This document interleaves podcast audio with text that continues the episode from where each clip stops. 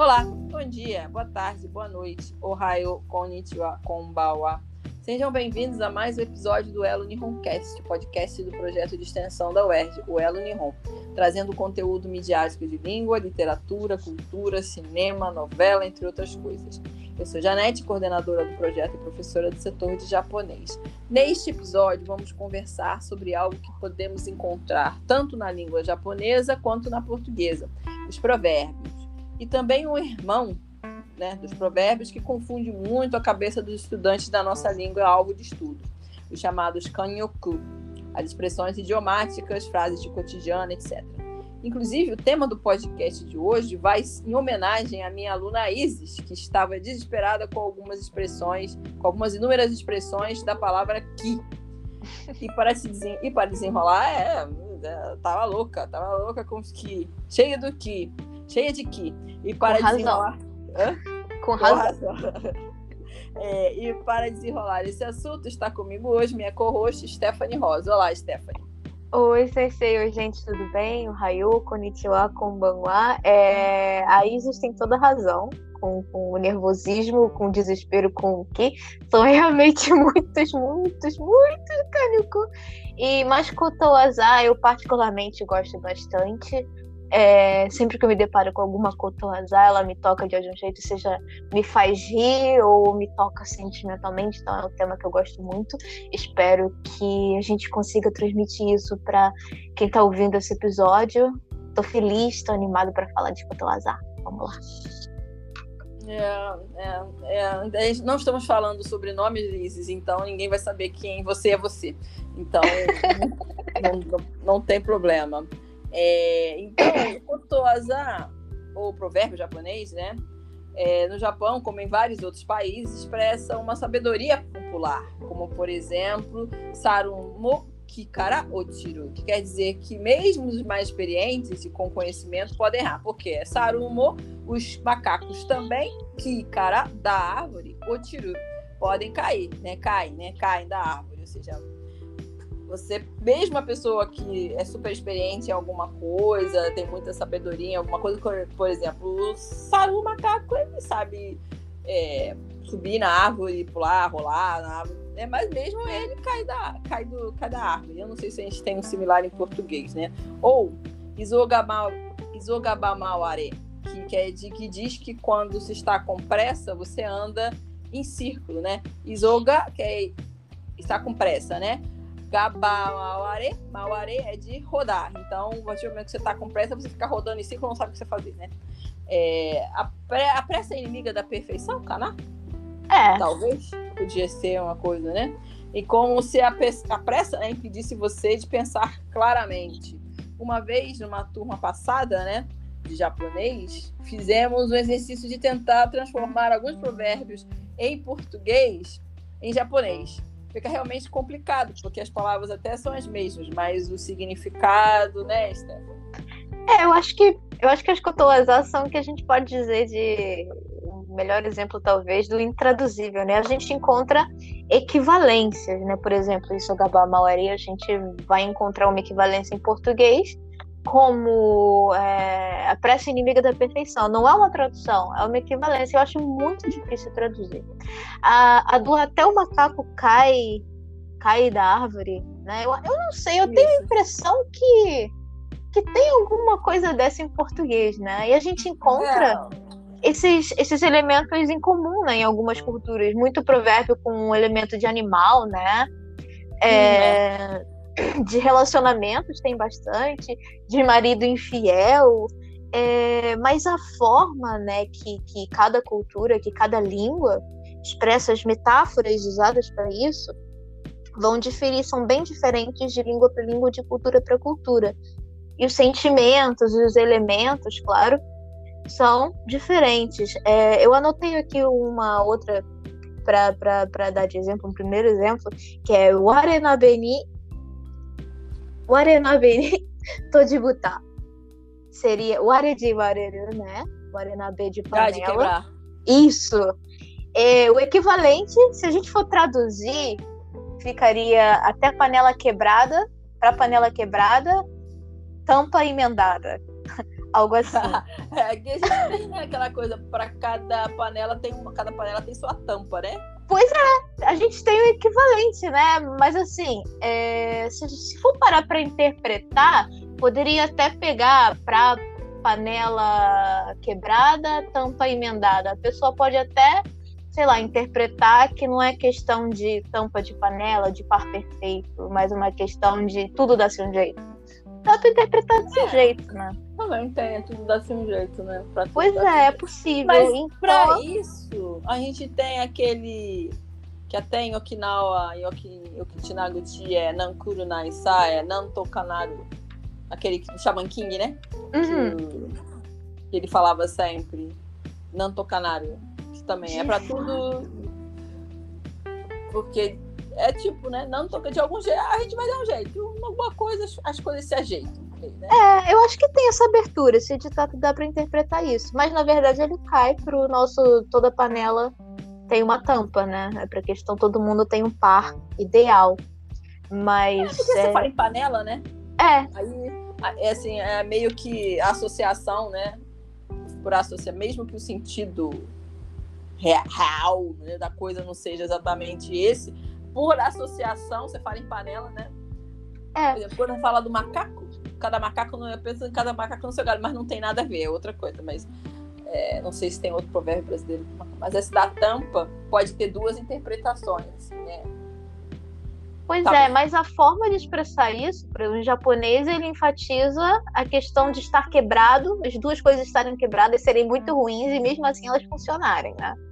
Já em português a gente não fala isso, né? A gente expressa esse lado. Até o pior, a coisa mais quebrada tem par. Não é bem isso, né? Que a gente expressa em português. É uma forma diferente. É isso que eu achei interessante. É... Mas eu trouxe mais um, que é um pouco mais esquisito esquisito. Akinasuyumi ni kuwasuna. Akinitsuyumi. Akinasu é a. Akinasu. Aki, né, de outono mesmo, e Nasu de berinjela. Yume, Yume ni kuwasuna. Literalmente seria não dê berinjela do outono para a nora. ou para a noiva. Para nora ou para noiva? é do ponto de, da perspectiva da sogra. Então, no caso aqui, a Yome seria a Nora. Que eu pude, que eu, pelo que o meu livro me guiou. Ah, sim, Yome é aquela que vai, entra na família, né? É, é. Aí eu acho que eu acho que eu vi esse esse esse Kotowazar, esse provérbio traduzido, você fica assim meio com várias interrogações na cabeça, né?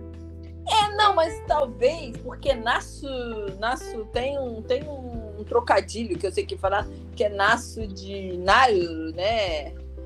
É, não dê berinjela. Aí talvez tenha uma outra, tem um trocadilho com a própria berinjela, com o naço, Naru, né? É, tem, um, tem uma coisa com a palavra berinjela que eu já vi em algum outro lugar. Eu vou é, né? eu, esse, esse provérbio segundo o meu, meu livro, ele vem de um waka, na verdade, né? Vem de um poema. Ah. Olha só. E, te, e eu descobri, descobri, não sabia, tá? Não tô falando, sabe? Mas descobri que vários vêm de waka também, na verdade. Vários, assim, antigos e tal. Esse, esse específico é do período Kamakura. Olha que antigo. E, na verdade, olha como não dá para presumir. Ele fala que. É, é, não é muito óbvio, né? Mas ele fala que é porque a, a do outono é, é, não é muito comum, não nasce fácil, não dá fácil, e é especialmente gostoso a berinjela que nasce no outono. Então, você não deve dar coisas tão gostosas, tão raras para nora, especial, mais especificamente, principalmente aquela nora que não dá filhos. Olha que específico. ah, é, bom, é, tem a ver que você tem que entender a cultura japonesa, né? E também tem essas coisas de yome, né? Que é aquela pessoa que não é da família, você recebe na sua família, e de certa forma, então você é como se fosse um estranho, então de uma certa forma você não deve dar muitas regalias aos estranhos, né? Se elas, não te, se elas não te derem frutos, né? No caso, filhos. Olha só, plano 2021. Não, mas assim, se ela vem de um Aka, é período real, né? A não ser que seja um waka novo. Que não é muito que hoje em dia você não faz muito waka, você vai mais tanca. É, é... pois é. Então, segundo, acho... segundo o meu livro diz que foi usado, foi encontrado é, no período Kamakura, em algumas obras do período Kamakura, mas também disse que originalmente vem de um Aka. Japão, né? Então, Coisas muito antigas. Kamakura. Kamakura, período Kamakura, gente. Né? É, então, na época das guerras, acho que bem. Depois, é, depois do período Heian, deve ser o quê? Século é, Rian é 9, 10, 11, por aí, século 11, século 12. É. Olha só. Então, tem tudo a ver esse negócio de mulheres, noivas, dar filho, receber, essas coisas. Casamento arranjado, tudo a ver. Se você contextualizar, né? É, se bem que, não vou dizer não, em algumas cidades mais no interior do Japão, tem essa coisa de da, da, da esposa que é recebida na, na, família, dependendo, pode não ser tão bem recebida assim, não. Aí eu lembro de um professor que trabalhava na escola comigo, que ele falava, ah, da Menayome-san, que a mulher dele, eu acho que ele achava que não servia muito para os trabalhos domésticos, então, dependendo se a sua sogra achasse que a sua... Até mesmo da... Naquele... Eu não lembro é, que do daquela novela com o falecido Haruma Miura, é, Lesto Cinderela. Acho que é de 2016 essa novela, né? Novinha. É nova. Lembra que tinha uma coisa que ela é aquele amigo cabeleireiro que ela que era apaixonado por ela e tal. Aí ela para ajudar ele, que a mãe queria que ele que ele conhecesse uma noiva e tal, não sei o quê. Aí ele levou, ele levou. Era, é, para ser, ou seja, a, a sogra tinha que aprovar ainda noiva. E seja, 2016 ainda. Né? Então eu acho que não é tão. E você tem algumas novelas que tem, às vezes, barra nesse negócio aí de ah, você tem que conhecer uma moça assim, sabe? E tinha também uma outra novela, é mais antiga essa, com um cara do SMAP, que eu não lembro agora qual era o. Ah, o Goro, o, o Goro Inagaki Aí que ele, a mãe dele queria que a menina, era, ela era uma mestre de um salão de quebana, aí tinha uma menina lá que fazia quebana, ela, ai, nossa, ela é tão educada, não sei o que, ela, ela aí chama o cara, ai, vamos marcar um encontro para você, que ela é a pessoa, ela é a noiva ideal para você. Tipo, então ainda tem essa coisa, né, da família quando escolher uma esposa com, né, é isso, isso na cultura asiática no geral. Na Índia também tem, né? O Japão tem o omiai, né? Então, é, é... então não é um encontro que não é um encontro casual. Então quem escolhe para você são os seus pais, especificamente a sua futura nora que, que te escolhe ou não escolhe, né? Então realmente tem essa é, é a é. nora como o challenge, né? O desafio a superar. É, mas é muito mais essas famílias mais abastadas, né? Quem é mais pobre mesmo vai num serviço de casamento, é, ou então, né?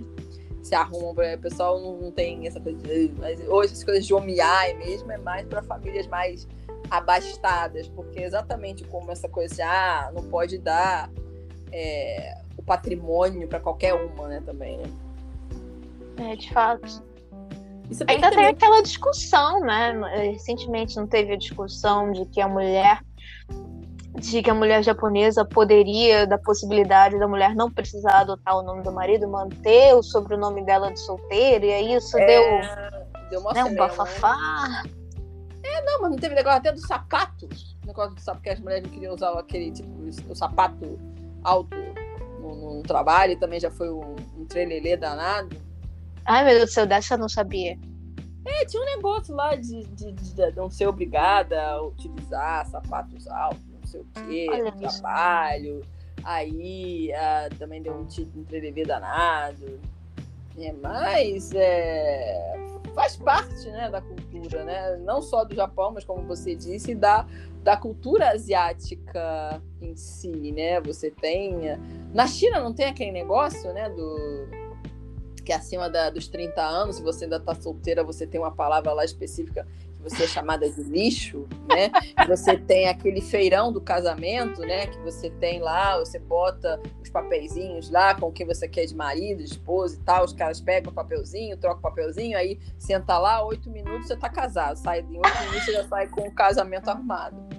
Olha, eu vou te falar que depois de quase de mais de um ano na pandemia, nessa coisa de encontrar a alma, sair para encontrar o amor da sua vida tá um pouco difícil. Então, acho que os jovens vão começar a, a reapreciar a, a, as vantagens do e do casamento arranjado, do feirão do casamento. Mas, assim, considerando que é a questão de cultura mesmo, né? Porque, o, é, como eu te falei, aquela questão do, do romantismo no no Ocidente, aquela coisa do cap... quando né, surgiu o capitalismo, e aí trabalhar, e depois vem o romantismo, ah, eu não, eu não como porque eu preciso, mas porque eu mereço. Né? Aquela coisa do amor idealizado, é uma coisa do que surgiu com o movimento romântico, né? E você tinha isso, mas muito esporadicamente no passado, mesmo do Ocidente, né? Essa coisa de casamento arranjado, você tem vários casos de. É, por exemplo, aqui, você vai que Dom João VI é, era Carlota Joaquina, aquele filme né, que teve, que foi da Carla Camurati. Carlota Joaquina traçava todo mundo, manca e tudo, mas ela traçava todo mundo. E, mas era esposa de um é, casamento armado. João Dom Pedro foi a casamento armado com Leopoldina e assim sucessivamente. Mas ele tinha várias amantes. Isso é comum isso era comum no passado. Essa coisa de casamento por amor é uma coisa muito recente e muito descendente do, do, do romantismo. Agora, na Ásia, você não tem romantismo. Essa coisa do romance é uma coisa que tem seus problemas, até porque você tem. O Confúcio né, lançou isso, né? A partir da China e o Japão, bebeu muito da, da, da, veia, da veia do confucionismo, que é, eu não lembro, ele tem uma frase sobre a questão do, do casamento, que o casamento é para garantir é, a sua dinastia, seu dinheiro, não é por amor, é simplesmente um compromisso social para manter a sua família, seus bens e é, a estabilidade, a estabilidade da sociedade. Tem aquele livro que eu até cheguei a te falar, que eu usei num artigo algum tempo atrás, que é, os japoneses preferem viver essa questão do amor romântico, é, da essa coisa descontrolada, via TV, via filmes e literatura. É, é, como, é que é, é, como é que é o negócio? Ren, é, Junrenai, que é um amor, meia, uma, uma paixão meia boca. Meia boca não, mas média, assim, é calma, meio, um meio amor.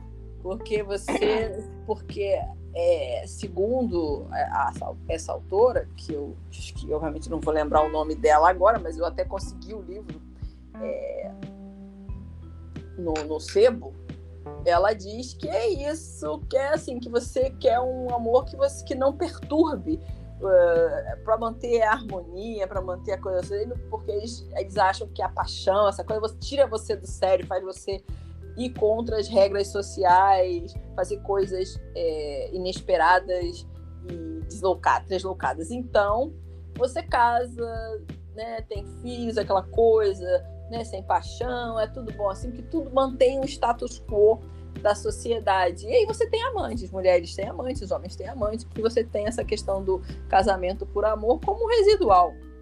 De fato, isso, isso me lembra muito de uma música da Teresa Ten. Para quem não sabe, Teresa Ten é uma é, a estrela do Enka, daquela música de vovô, vovó japonês, mas ela tem uma música que, que fala é, escândalo, escândalo, escândalo, não. É, ela fala justamente, ela expressa um pouco disso, né? De que eu sei que você tem uma amante, você aí tá todo felizinho com ela, sai correndo para encontrar, você pode ver ela, não tem problema, mas não deixa ninguém saber, só volta para casa. A música é basicamente isso. É, entendeu? É, tem essa coisa de que você pode ter amante, mas você tem que sustentar a casa. Tanto que tem aquela coisa, não sei se ainda como é que tá essa em termos, é, em termos de geral do Japão, que quem cuida da casa é a mulher, mas ela também, ela, o marido pega o dinheiro e dá o salário todo na mão da esposa e a esposa vai dando aquela mesadinha para ele toda semana para ele gastar. Você precisa dizer, ela que gerencia o, o lar, né? Toda coisa da casa e tudo, aquele.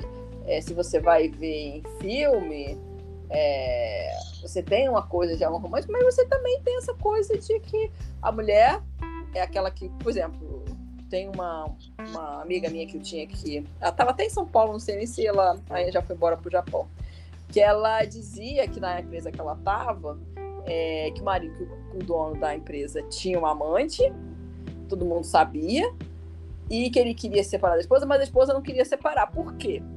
Porque a única fonte de renda que ela tinha era o marido. E aquela coisa, né?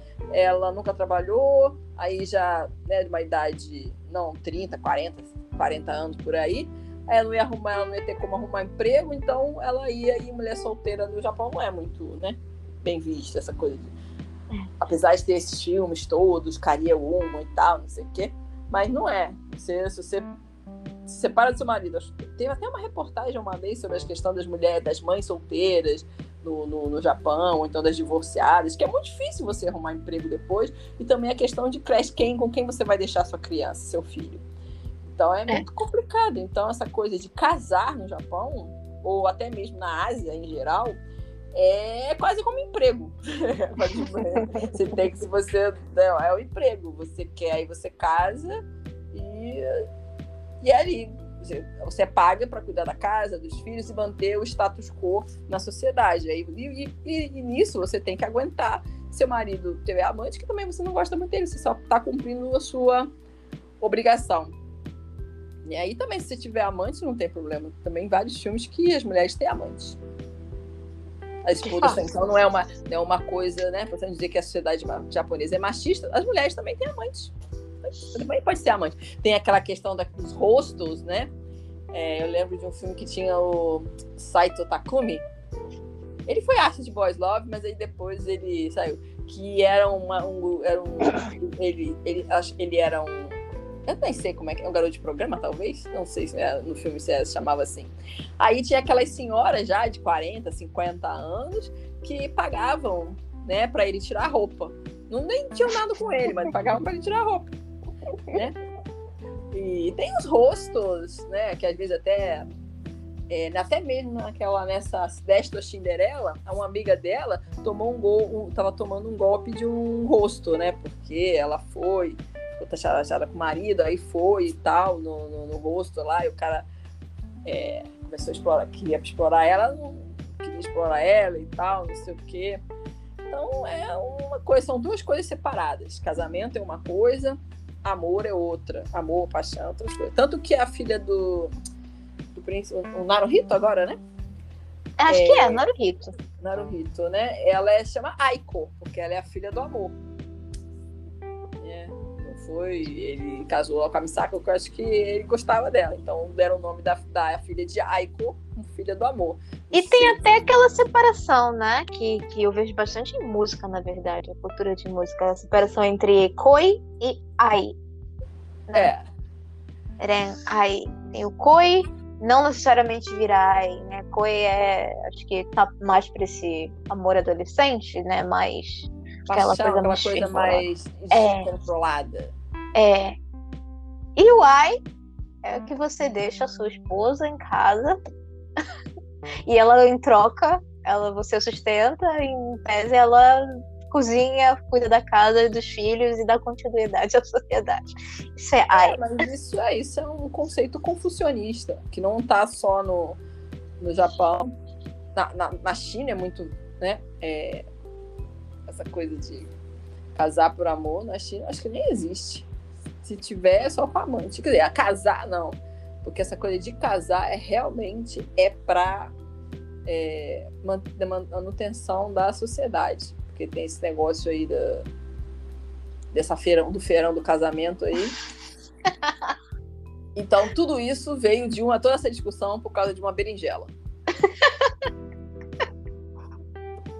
É, porque a noiva virou uma berinjela e a berinjela não pode ser dada para noiva, né? É, espero, esperamos que, que, que isso não vire regra, não vire sabedoria para nenhuma sogra que esteja ouvindo o episódio, né? É, mas assim, a gente não pode não ter essa questão de casar. Bem que até tem essas coisas de casar por, por interesse e tal, mas sogros que não gostam de mas não acho que não chega a esse só assim, são família, filhas milionários, tipo a filha do Jeff Bezos e alguém, uma filha, filho do Jeff Bezos, do, do Bill Gates, né? Investigar a família, família para não ficar dando, né? Muitas regalias para essas pessoas que entram na família. Mas eu acho que, né? Mas a gente contextualizando, né? Kamakura, né? Nobreza, aí até faz, faz sentido? Mas é interessante, né? saber que a berinjela do outono é mais gostosa, tem um sentido poético que a berinjela do, do outono é mais gostosa de todos, então você não deve ficar dando coisas né, tão gostosas e a melhor, o melhor da família para. Né? E a gente, o brasileiro não tem assim, eu particularmente não, não cresci comendo muita berinjela, então. É, não, acho que a berinjela é um legume extremamente é, subestimado. Acho que pode ser muito bem aproveitado. Eu, infelizmente, não sei o que aconteceu. É bom, eu não vou ficar falando de berinjela. Fazer receitas de culinária de berinjela. Deixa a berinjela lá. Então vamos lá. Vamos voltar para o Kotoasa, que é o que a gente gosta também aqui. Kotoasa é muita vivência no cotidiano japonês, né? Como a gente falou aqui, de berinjelas, a berinjela do outono e do período Kamakura, conhecer saber a, as questões do omiyai, ver as novelas, né? Mas meio que os Kotoasas já são catalogados. Você já tem aquela. Você tem esse livrinho de cotoasa, a gente pode na internet descobrir vários cotoasas, já estão meio que catalogados, assim, os que já existem. E muitos têm algum similar no português, como a gente já falou aí, da, cada panela tem sua tampa, é, o, o areia, né? A, a pressa. A pressa atrapalha. Mas, a pressa é inimiga da perfeição. Isso, a pressa é inimiga da perfeição. Né? E mais, e os kanyoku, né? Que podem ter uma lista de correspondentes com ki, kigaao, kigaoki, etc. Mimi, mimini, mimi que é orelha, né? Mimini, hairu, ashi, perna, né? Ashiga, hayai, etc. Porque cada parte do corpo animal pode ter uma expressão, uma ou várias expressões idiomáticas para chamar de sua, né? É, aí complica mas assim, como as onomatopeias, que a gente já viu lá atrás, procure o episódio das onomatopeias, é, elas servem para dar um charme para a fala, né? A mesma discussão que a gente fez nas onomatopeias, né? Para facilitar a comunicação. E também facilitar a comunicação com as imagens, né? Facilita muito a comunicação com as imagens. E mais uma vez enfatizando essa cultura imagética na língua japonesa, que a gente já falou várias vezes. Concorda, Stefano? Bastante, bastante, né? Eu acho que eu particularmente eu sempre tive problemas para quanto mais eu estudo japonês, mais eu tenho que estudar japonês em termos de vocabulário. Então, compartilho do sentimento da Isis. Eu, particularmente, sempre tive um problema para aprender Kanyoku, né? Porque são tantas, tantas, tantas, tantas, tantas, tantas, que, que por mais que seja imagético, nem sempre é tão fácil de imaginar, né? Então, Ashigahayai você até consegue entender, né? O, o que, do que que tá falando Ashigahayai, por exemplo. É, tem um que não foi muito óbvio para mim. Tem alguns que não são nada óbvios para mim. Mimi Osoroeru. Tem muito com parte do corpo, né? E com Ki. É. Mimi Osoroeru. Quando eu me deparei com Mimi Osoroeru, é o tipo de coisa que você não consegue, você não consegue muito bem imaginar. Alguém tem que te explicar, né? Então, Todo se a gente for junto? traduzir, a gente traduz como também. Não vai fazer sentido nenhum, né? Ah, não, traduzir não, mas é todo mundo escutar junto, né? Pois é, pior que não. Mimi ou Soroeiro é pagar a dívida. Pagar a dívida, toda a dívida. Não, não tem, né? não tem a Mimi, não tem Mimi. Hum, ah, é Soroeiro é. até tem a ver, né? De de juntar tudo, né? Pagar tudo, mas eu, eu entendi porque que é o ouvido aí no meio do caminho. Eu também. E tem também Kucho Surueru, que é para falar, falar de forma anônima, falar anonimamente. Kuchi Surueru. Kuchi, é. Kuchi Surueru. É até mais fácil, né? Mas... É, é, até dá para você. Eu pensaria numa outra coisa, mas também não, não, não, não, não, não, não, não é totalmente fora da, da, do significado das palavras. Mas é um pouco difícil de, de presumir, né? De imaginar se assim. Não, é pior que tem uns que são muito fáceis, como a Shigarayai, como você falou. Mas esse Mikuchi Soroeru, Mimi Soroeru, realmente. Pois é. Pois é. Esses japoneses capricharam. Que também, esse com que, nossa senhora, Kigakikanai, Kigakiku, para mim não são nada óbvios, não são tão imagéticos. Quer dizer, são, mas assim, é, é como a gente, como mas não sou nativo. é Kiku de fazer efeito, ser eficaz, ou é Kiku de ouvir? É aquele de ser eficaz. Kigakiku, ah. Kigakikanai. É uma pessoa como é que eu posso falar? É, é difícil de explicar. É meio que uma pessoa meio. meio.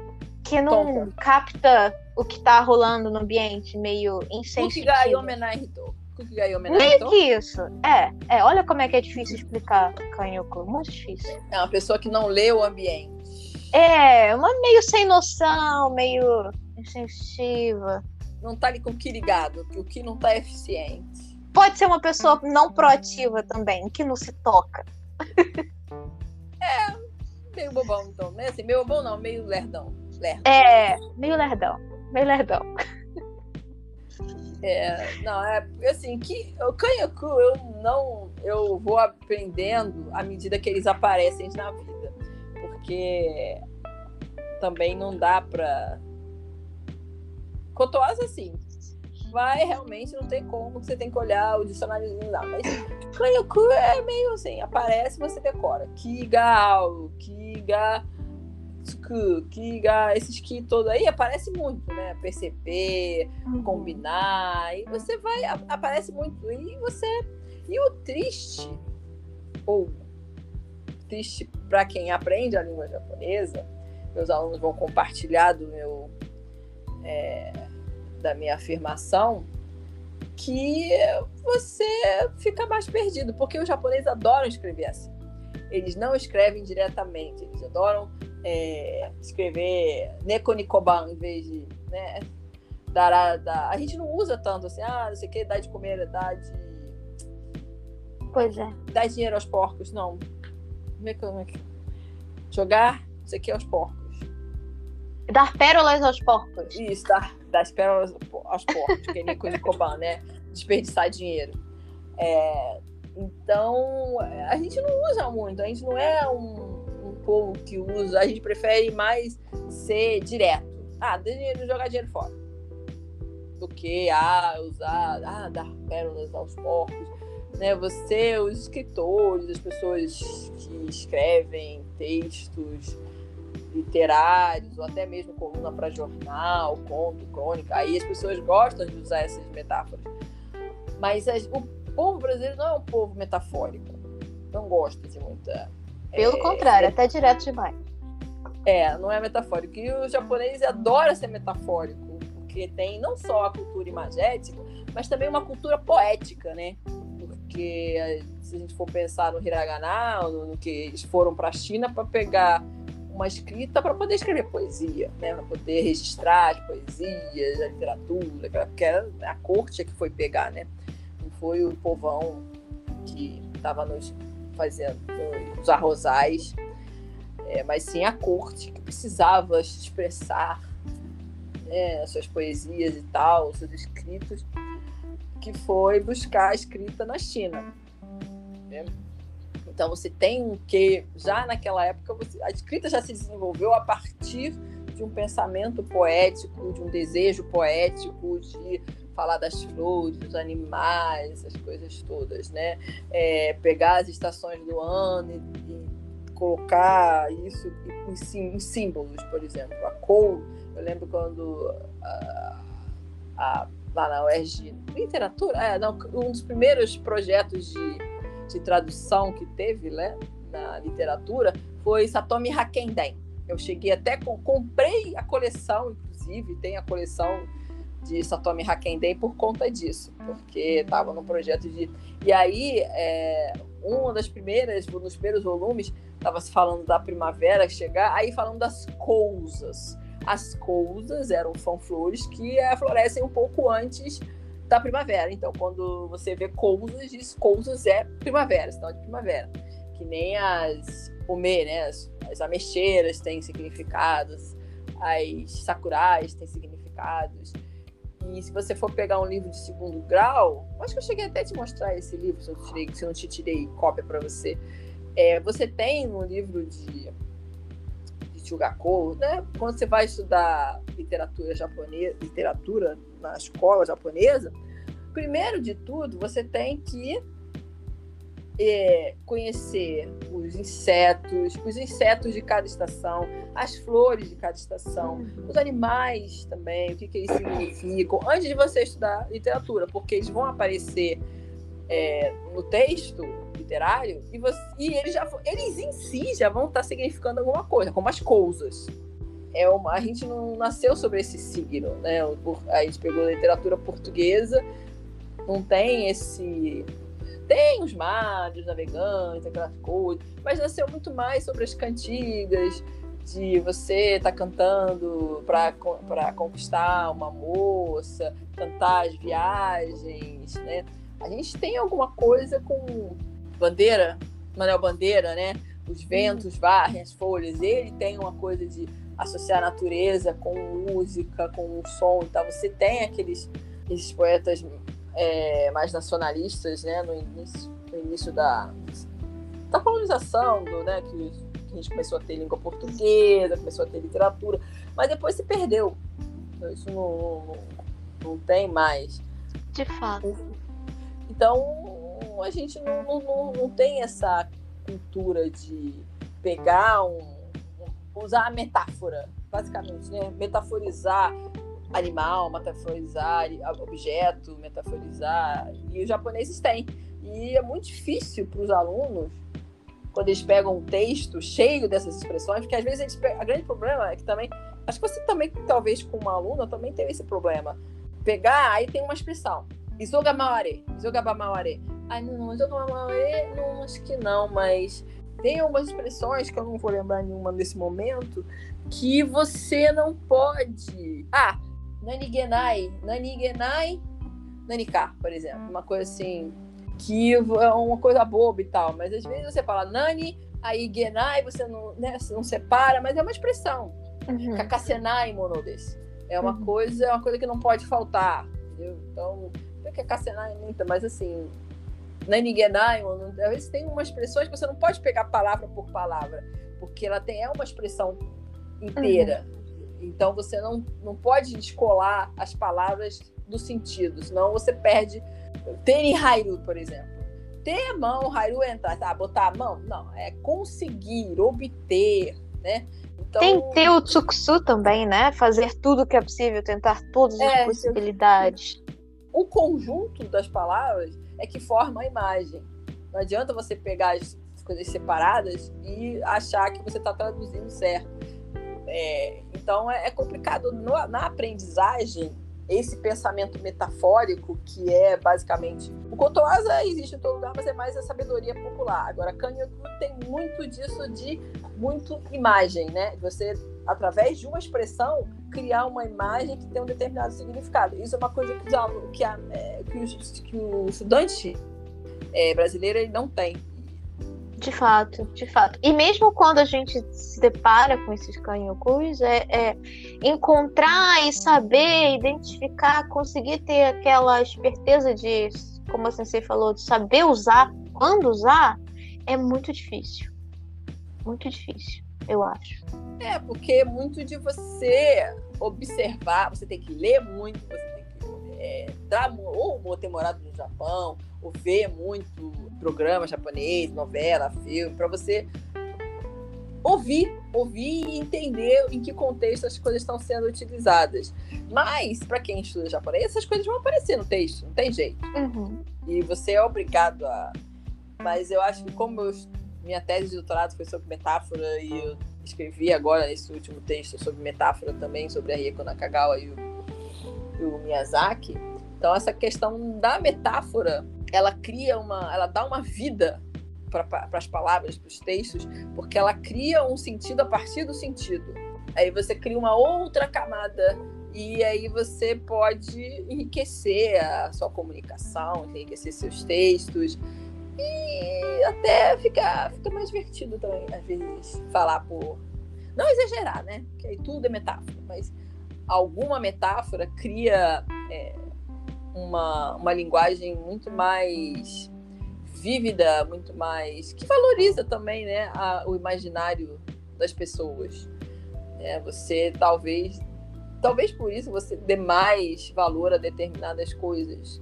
Tipo, ah, porque tem aquele. Cara, tem aquela. aquela, aquela as 10 noites do. Ai, Jesus, mas dizer. Não é Tanizaki. É o Akutagawa. Hum, é. uhum. Juyuya. É do Akutagawa, não é? Não, não é do Akutagawa. Acho que. Não é, não? Não. É? As 10 noites. Que é aquela coisa da flor, que ele tinha que esperar 100 anos, que ela ia renascer, ia dar um beijo nele. E na verdade é a metáfora da flor, que durante o tempo que ele estava lá esperando, a flor cresceu, cresceu. Aí ela chegou. Tô dando spoiler do, do conto, né? Aí ela chegou perto dos lábios do, do, do, do, do par, né? Que estava esperando ao lado do túmulo dela. Ela ele achava que ela ia é, levantar e para dar um beijo nele, né? E acessar, sei lá. E na verdade foi era a flor que nasceu do túmulo dela, é que pincou uma gota de orvalho nos lábios dele. Esse, esse seria o beijo, entendeu? Ela era a flor. Então acho que fica tudo mais. Estranho, né? Acho, é, né? com certeza.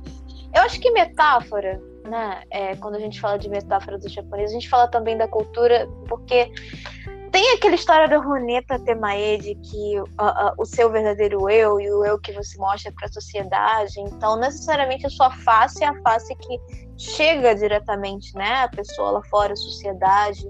E é a cultura japonesa, a gente, para quem acompanha é, mídia, você consegue ver como é importante a opinião da sociedade, né? A opinião dos outros, né? Da sua comunidade, do seu grupo.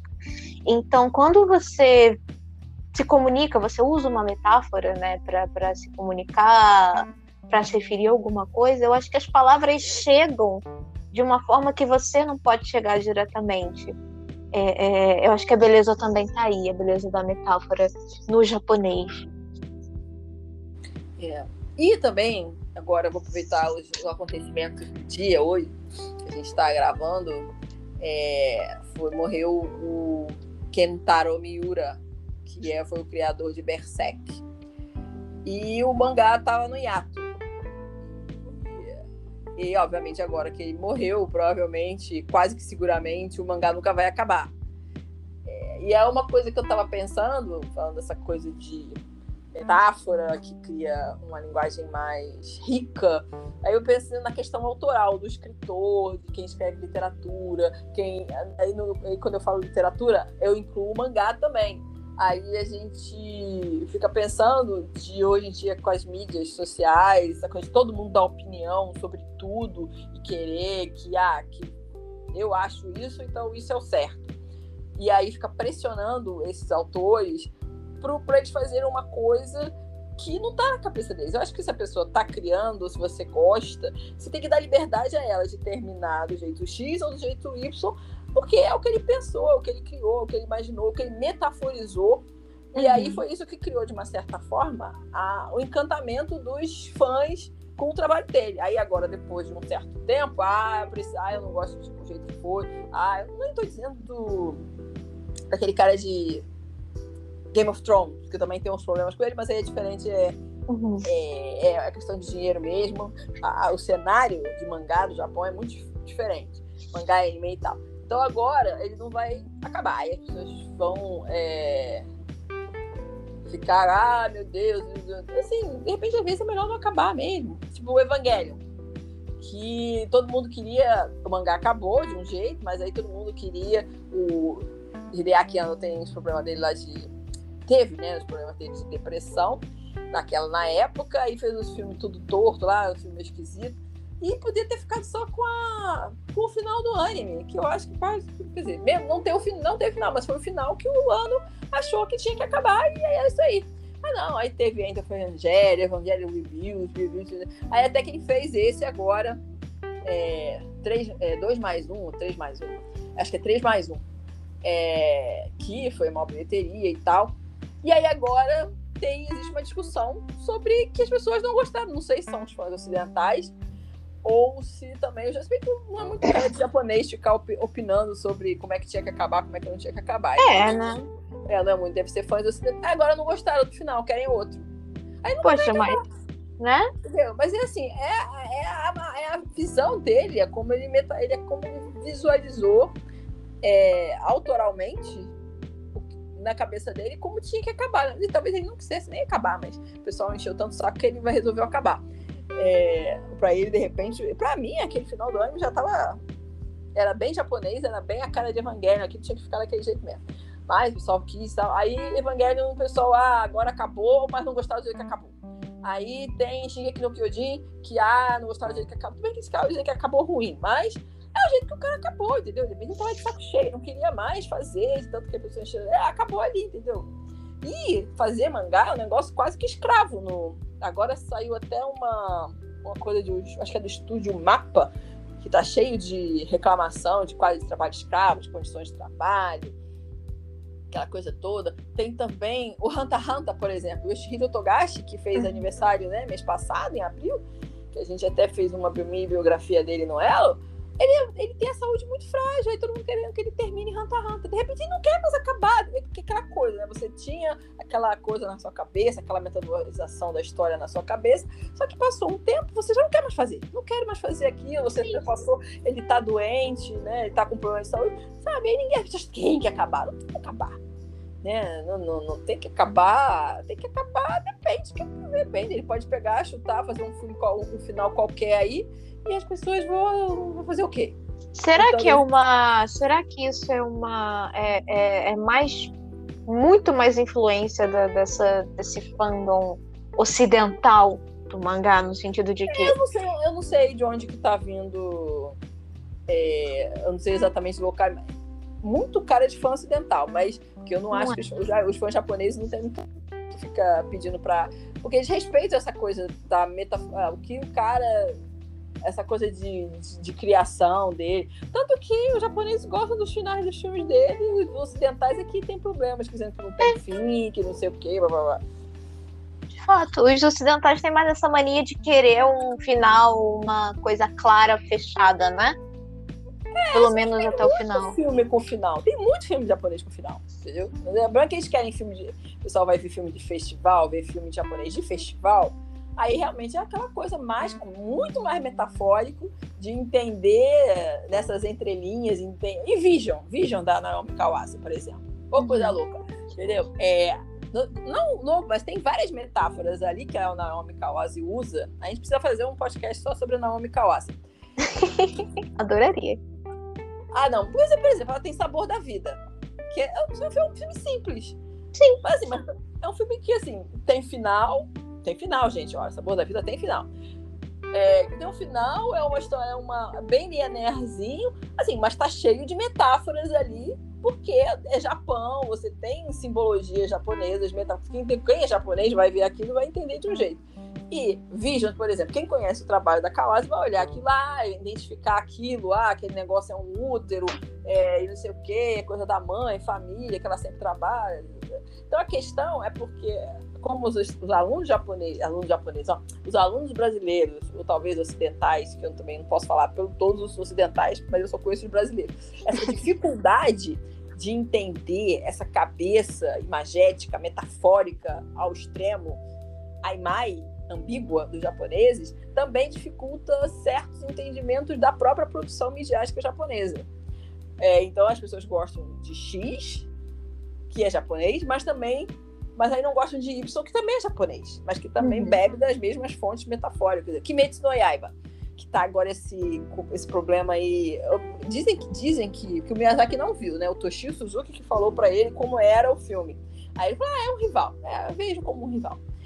Mas o, não, porque ele não vê. Miyazaki não vê. Miyazaki não vê outros filmes, Miyazaki não vê outras é, produções de Mickey, pra ele foi o que não interessa.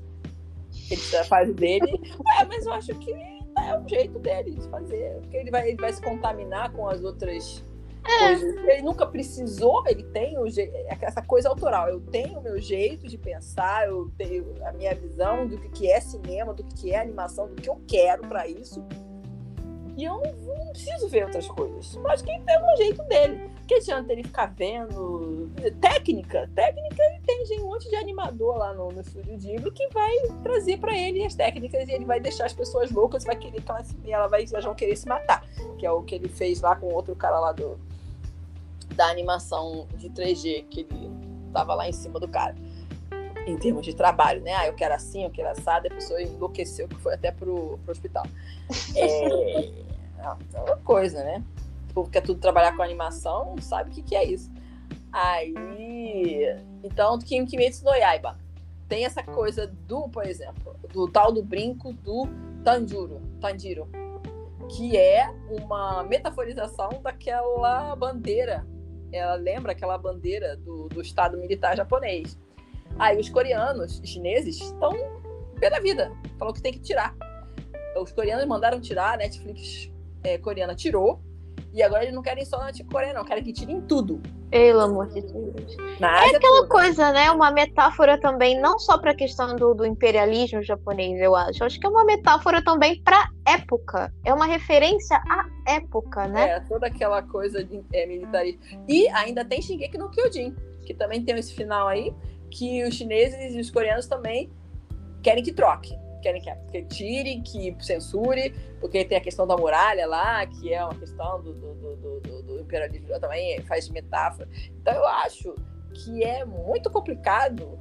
É, você consome, mas às vezes você está consumindo um negócio que está repleto de. Aí depois não vai saber por que, que os coreanos querem que tire, por que, que os chineses querem que tire. É um negócio. Aquela área ali é uma, um barril de pólvora, como dizia Masai Sensei. Tem que saber ler bem as metáforas, saber Tem ler o ar. Bem. Então é. eu acho que essa questão de ah, não pode ser, ah, não, eu não quero que seja esse final, esse final não me atende. Então vai ver filme de Hollywood que tem happy end. né? É, normalmente é muito difícil você ter um filme de Hollywood que não acabe bem, feliz, todo mundo legal. E tem aquelas pesquisas qualitativas que eles fazem, né, para saber qual é o melhor final, porque às vezes, né, tem de fato. Então, eu acho que se vocês querem consumir produtos midiáticos japoneses, tem que aceitar, porque dentro da. Porque a, a maior parte, agora que eles estão se preocupando um pouco com o fã ocidental e tal, mas a maior parte do, do pessoal que cria anime, eles estão tão pouco se lixando para ocidental, eles querem agradar o público japonês. Eles, eles fazem coisa pensando no público japonês com ou no máximo asiático, né? Porque os coreanos, os chineses, alguns falam japonês, né? Entendem? E, e eles podem ir para o público da Ásia, eles até dublam, eles até legendam, tem essa esse intercâmbio, né? Tem muito ator japonês que vai na, não, eles não recebem, eles não recebem chinês, né? Nem coreano. Ah, não, os coreanos eles até recebem. Eu já lembro de banda coreana, banda coreana tem pra caramba no Japão, né? e muito ator, às vezes ator coreano trabalhando em filme drama japonês tem, mas é, tem muito japonês que vai fazer filme na China, já cansei de ver aquele Ninomiya Kazunari, o Takuya Kimura, o Hiroshi Abe, todo mundo, Kento Yamazaki também foi, muita gente, o Arashi era super famoso lá, não sei, era, não sei se era nas Filipinas, na, na Coreia, não sei. Até Hiroshi Abe? Nossa! O Hiroshi Abe fez um filme lá, era até uma coisa do imperador, ele era um investigado, um negócio do gato. Eu queria pegar esse filme, mas não consegui. Tem também o Matsuyama, é, Matsuyama Kent, não, o Fukuyama Masaharu, o eterno uhum. galã. Fukuyama Masaharu fez um também de assassinos, é, que ele foi lá, ele era um detetive que foi lá atrás de um, de um coisa de um bandido chinês chinês, já foi na China. Engraçado que eles fazem muito com a China, né? Pouco com a Coreia, mas muito com a China. Eles, eles fazem muito remake de filme coreano. Uhum. Eles estragam o filme coreano, mas eles fazem. não, eu, eu, por exemplo, não consegui até hoje ver nenhum remake que seja bom. Mas eles tem, fazem muito remake de, de filme coreano, de série. Não, é filme mais, série não Mas eles têm essas coisas. Porque, assim, eu acho que existe um mundo metafórico, imaginário ali que é compartilhado entre Coreia, China e Japão. É, de fato, a, a China tem uma, claro, né, kanji, né? A história poética, a poesia chinesa é outro, é outro mar, né, profundo. Mas o Japão começou copiando, a, a literatura japonesa começou copiando a literatura chinesa, né? Os contos de horror, começou tudo com a literatura, eles copiaram a literatura chinesa. Copiaram não, se basearam. Uhum. Bom, agora vamos fazer um joguinho, Stephanie, até para os nossos ouvintes conhecerem mais os provérbios e expressões idiomáticas em japonês. Então, cada uma de nós vai falar cinco provérbios e cinco kanyokus favoritos, ou qualquer um que você queira, é, acha interessante falar. Né, explicando os significados e, se você lembrar, dar um, um similar em japonês e português, caso haja. Topa? Vamos lá.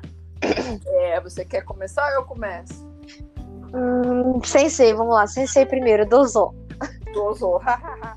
então vamos de Kotoasa primeiro, né? Toki wa kanenari. Toki wa kanenari. Toki, tempo. Kane, dinheiro, né? Então, tempo é dinheiro. Uh! Toki wa kanenari. Então, oni ni kanebo. Oni é demônio, né? O Oni já é uma pessoa forte. Né? E se você der um, um canebô, que é essa clava com aqueles espinhozinhos de metal, né?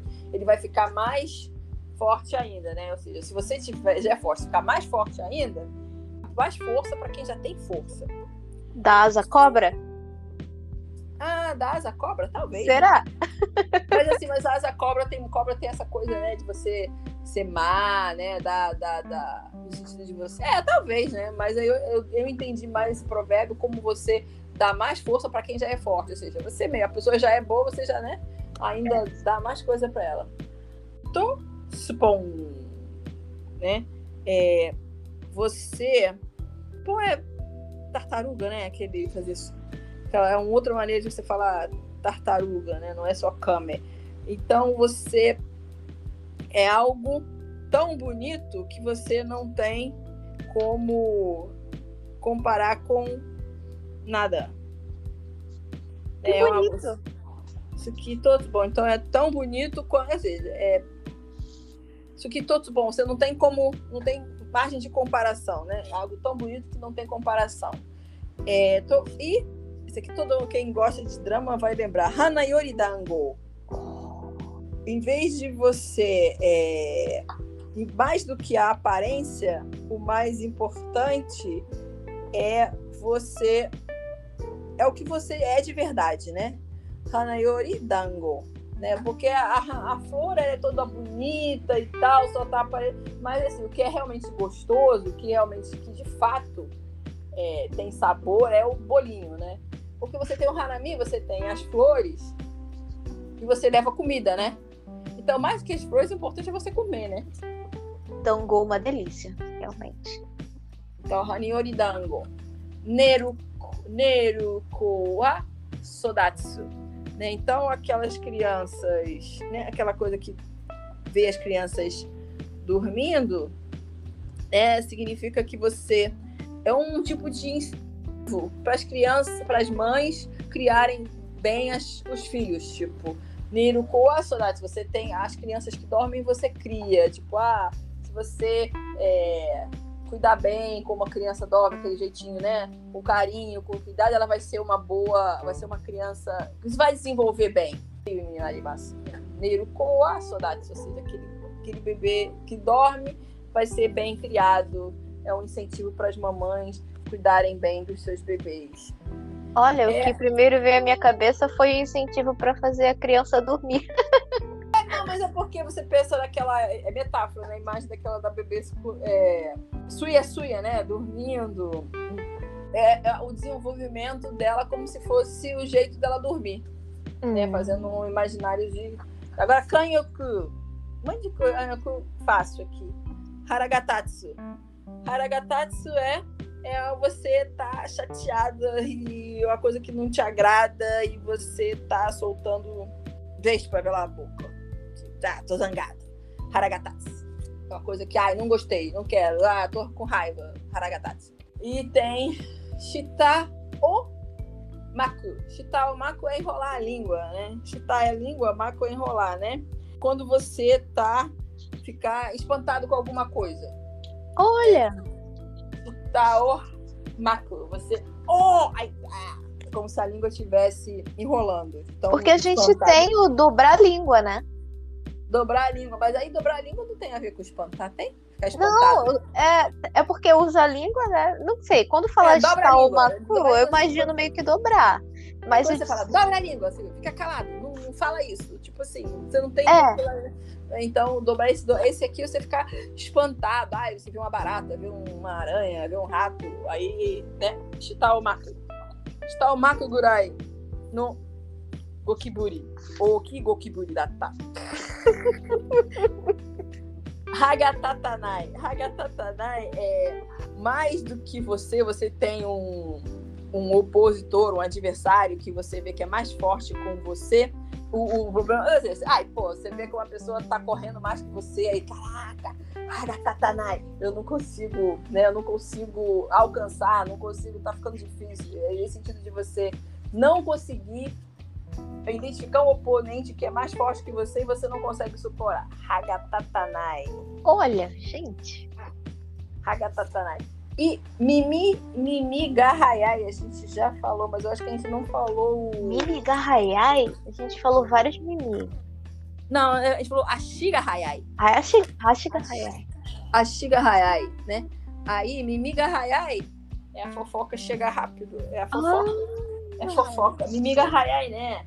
Seja, Então é o você- ouvido que é rápido. É, no sentido assim, que você já escuta a fofoca, já chega rápido no seu, no seu ouvido. De fato. Tanakara Botamoti. Botamoti. Tanaka é. Tana é. é não sei. É. Estante prateleira, né? Tanakara Botati. Você não tá esperando e acontece alguma coisa boa. Porque Tanakara Batamoti. Botamoti. Significa, a, a imagem é: você tá deitado e aí você tem uma, uma prateleira com alguma coisa. Aí vai cair, a prateleira vai cair. Só que na prateleira, por exemplo, tem chocolate. Aí você tá lá de boca aberta e aí cai o chocolate na sua boca. Ou seja, é, sem você esperar, aparecem, aparece uma coisa boa, acontece uma coisa boa pra você. Ah, não. Esse eu vou anotar também. Tá na cara? Como é que é? Tanakara botamoti. Otamuti. O moti é de bolo, né? O moti, botamoti. Gostei desse. Um pouco improvável, né? Mas tudo bem. É, mas é aquela coisa, né? Você meio que não tá esperando e acontece uma coisa boa.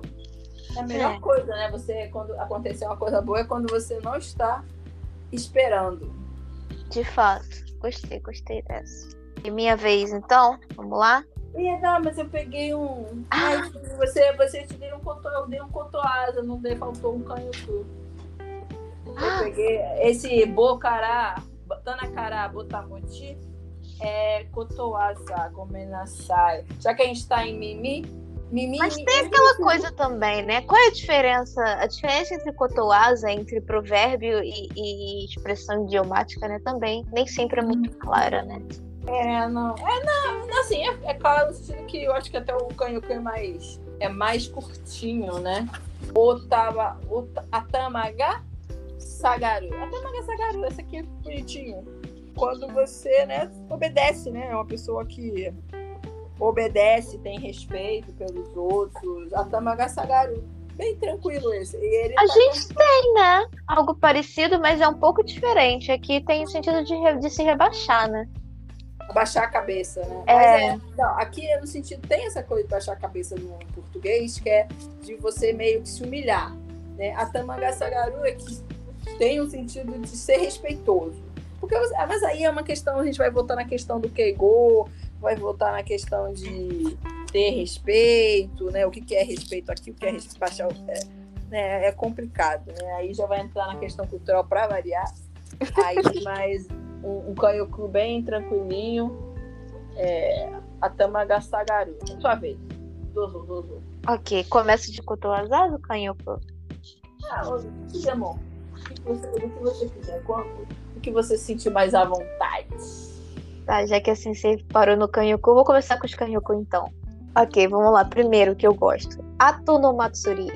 Depois do festival, né? Tem até uma música da Hibari Misora, Atonomatsuri, que é basicamente você deixar para depois, isso se resolve depois, uma coisa de cada vez, meio que um pouco disso, né? Porque depois não adianta você tentar carregar as coisas lá, fazer as músicas, dança.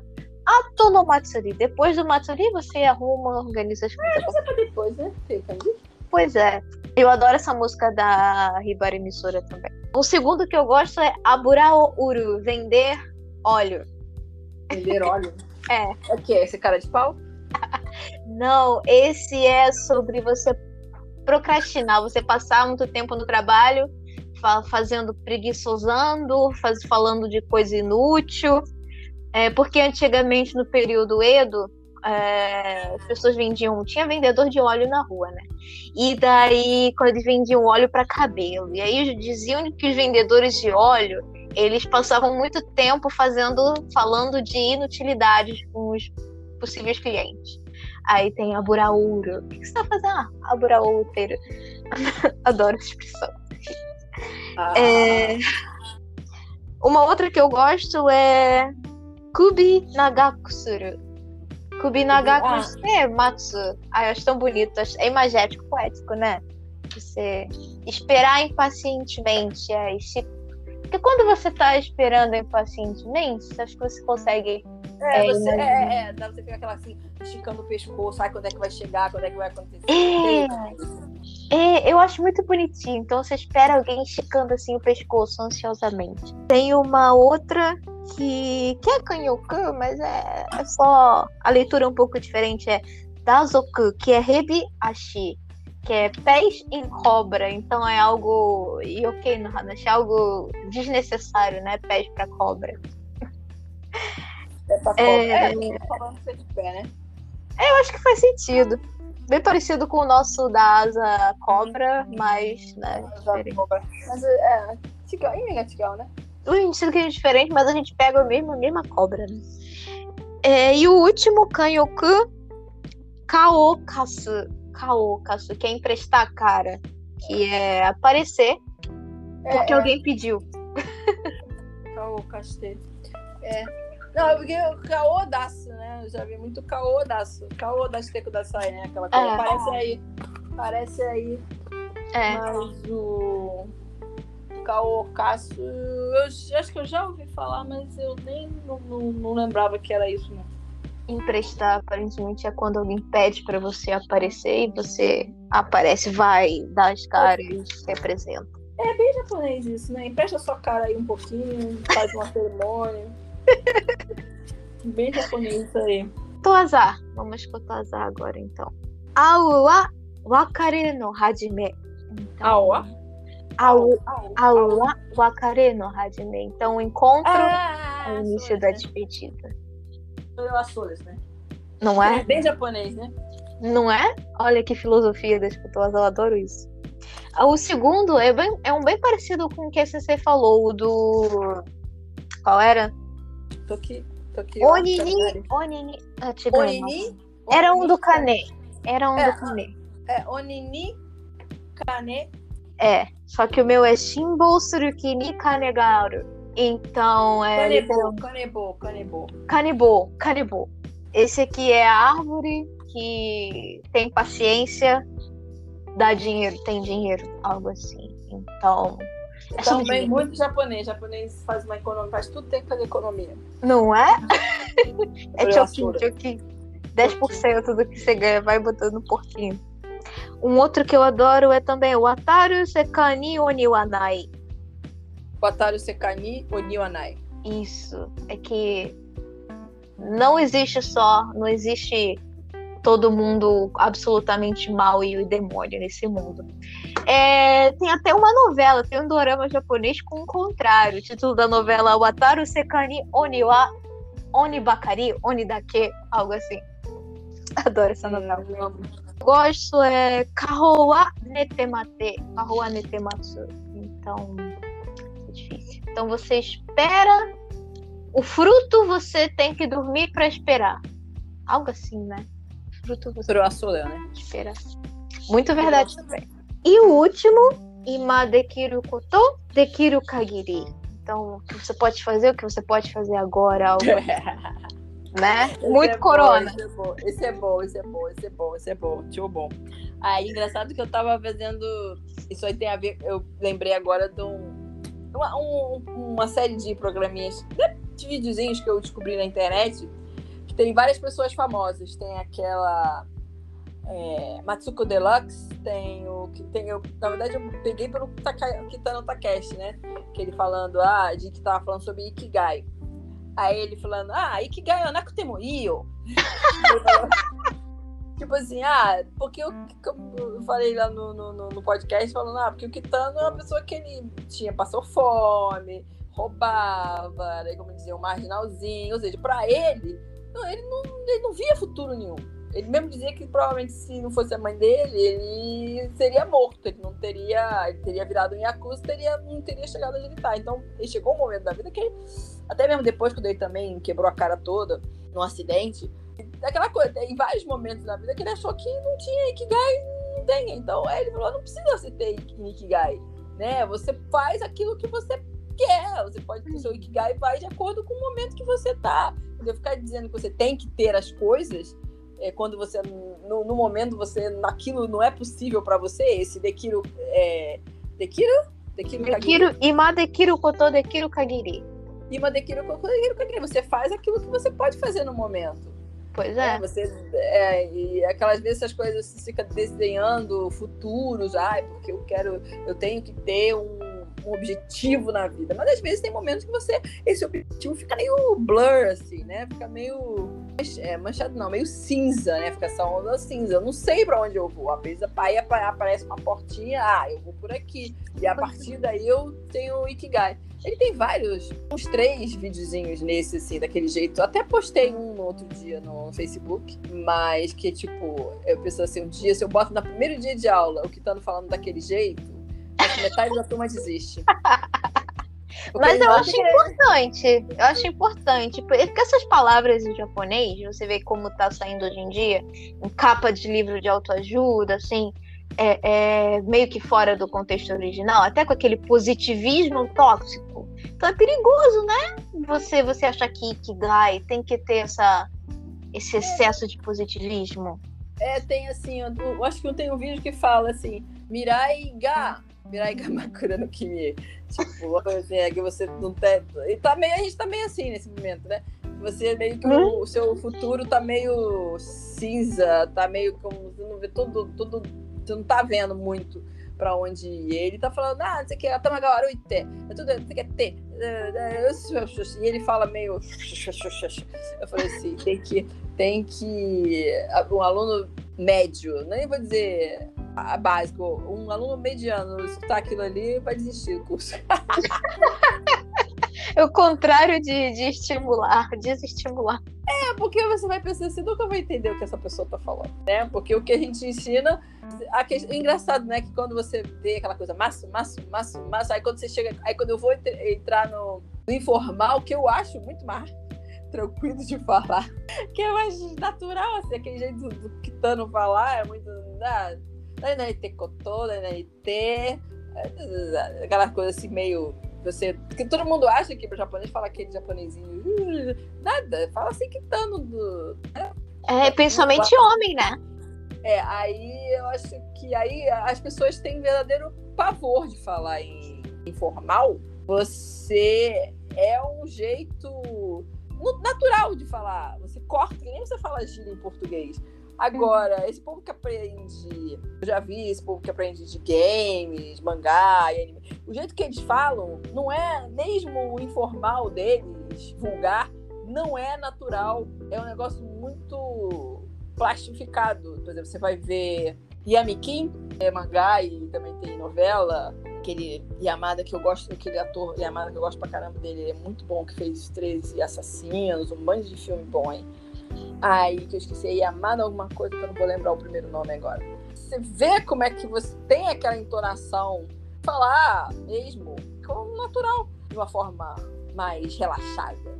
É diferente. É, faz diferente. parte, né, do aprendizado é, das línguas. É, eu acho que existe o você falar, você aprende. A questão é que você aprende, mas não é natural seu. Você não se acostuma a falar com outro, você só torna aquilo natural se você fala com outra pessoa. E aí você, a outra pessoa te responde, aquilo fica natural em você. Agora, se você só aprende do anime e do mangá e você só repete, fica esquisitão. É esquisito, é esquisito, é esquisito, é esquisito. Foda-se, né? Daí, né? Com certeza. É. é. Então, para finalizar, Stephanie, você gostaria de fazer algum comentário final sobre algo que a gente falou? Aquela coisa, né, de sempre. Se você esqueceu alguma coisa, fala agora. Esse é o momento. Não, meu comentário final vai para que espero que quem ouviu esse podcast, esse episódio até o final, é, tenha conseguiu, né? Porque ficou longo. Não, eu, não, porque assim, né? Porque a gente nem todo mundo ouve de uma vez só mais de meia hora, né? O pessoal faz uma coisa, faz outra. Mas quem tá ouvindo aqui ouviu de uma vez até o final, parou para ouvir duas vezes até o final, espero que pesquisem o Kotowazar e, e se interessem mais por Kotowazar, né? E também Skanyoku, né? Faz parte do aprendizado japonês, se você estuda japonês e cai muito no japonês avançado, então deem atenção para isso. Espero que se divirtam pesquisando aí. Hoje eu falei muito, várias polêmicas, hoje é um dia complexo. A Ijode, a Stephanie Utsukare-sama está obrigada mais uma vez. Tá? Já, já また今度。